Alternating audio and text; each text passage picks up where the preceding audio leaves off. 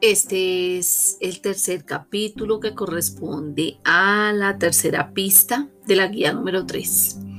El tema que desarrollaremos, el paramilitarismo. Los grupos paramilitares o autodefensas surgen en Colombia como un mecanismo de defensa privada de la propiedad frente a las guerrillas de extrema izquierda. Sin embargo, con el tiempo, estos grupos establecen relaciones clientelares con las élites locales, las Fuerzas Armadas y las redes del narcotráfico que dan pie a un uso desmesurado de la violencia en defensa de sus intereses políticos y económicos. Actualmente, los grupos paramilitares siguen controlando aquellos territorios en los que el Estado colombiano no está presente y haciendo del terror un elemento del día a día en la sociedad colombiana. Colombia se ha caracterizado desde los años 60 por tener uno de los conflictos armados internos más largos de América Latina. Con más de 8 millones de víctimas registradas entre homicidios, secuestros, torturas,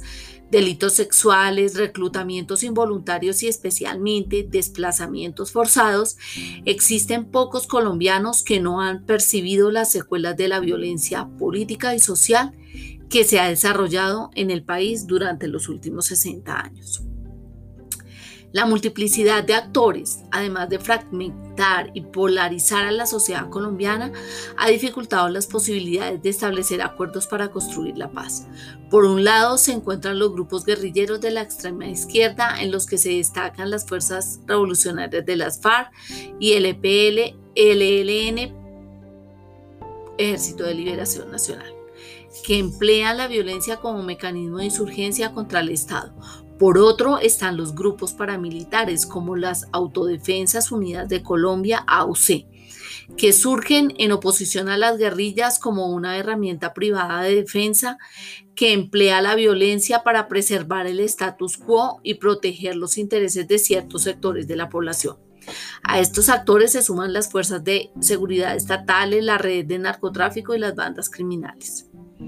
En un principio, las matanzas se llevaban a cabo en aquellas zonas en las que se concentraba la presencia de grupos guerrilleros,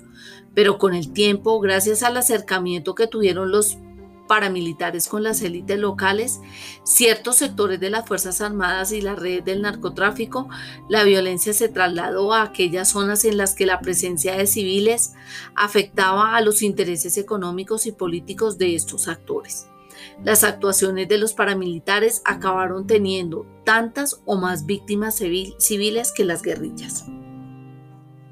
A esto se suman las relaciones clientelares que establecen los grupos paramilitares con ciertos miembros de la clase política que permitieron su infiltración en los gobiernos locales, en una especie de paraestado en el que los límites entre lo legal y lo ilegal se difuminan.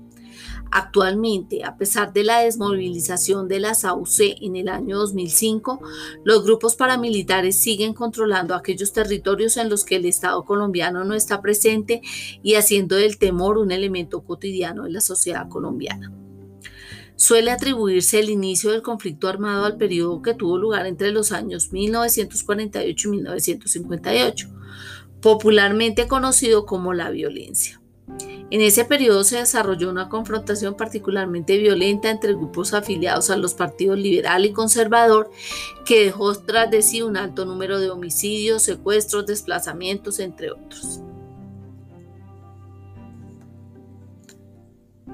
El conflicto armado en Colombia se acrecentó mediante la puesta en marcha del Estatuto de Seguridad de 1978 y la creación de esos grupos de autodefensa que junto con la alianza de algunos miembros de la Fuerza Pública y narcotraficantes formaron ejércitos privados que generarían una violación sistemática de los derechos humanos y que aumentaría con la llegada de mercenarios extranjeros al país con el fin de entrenar a los grupos de paramilitares.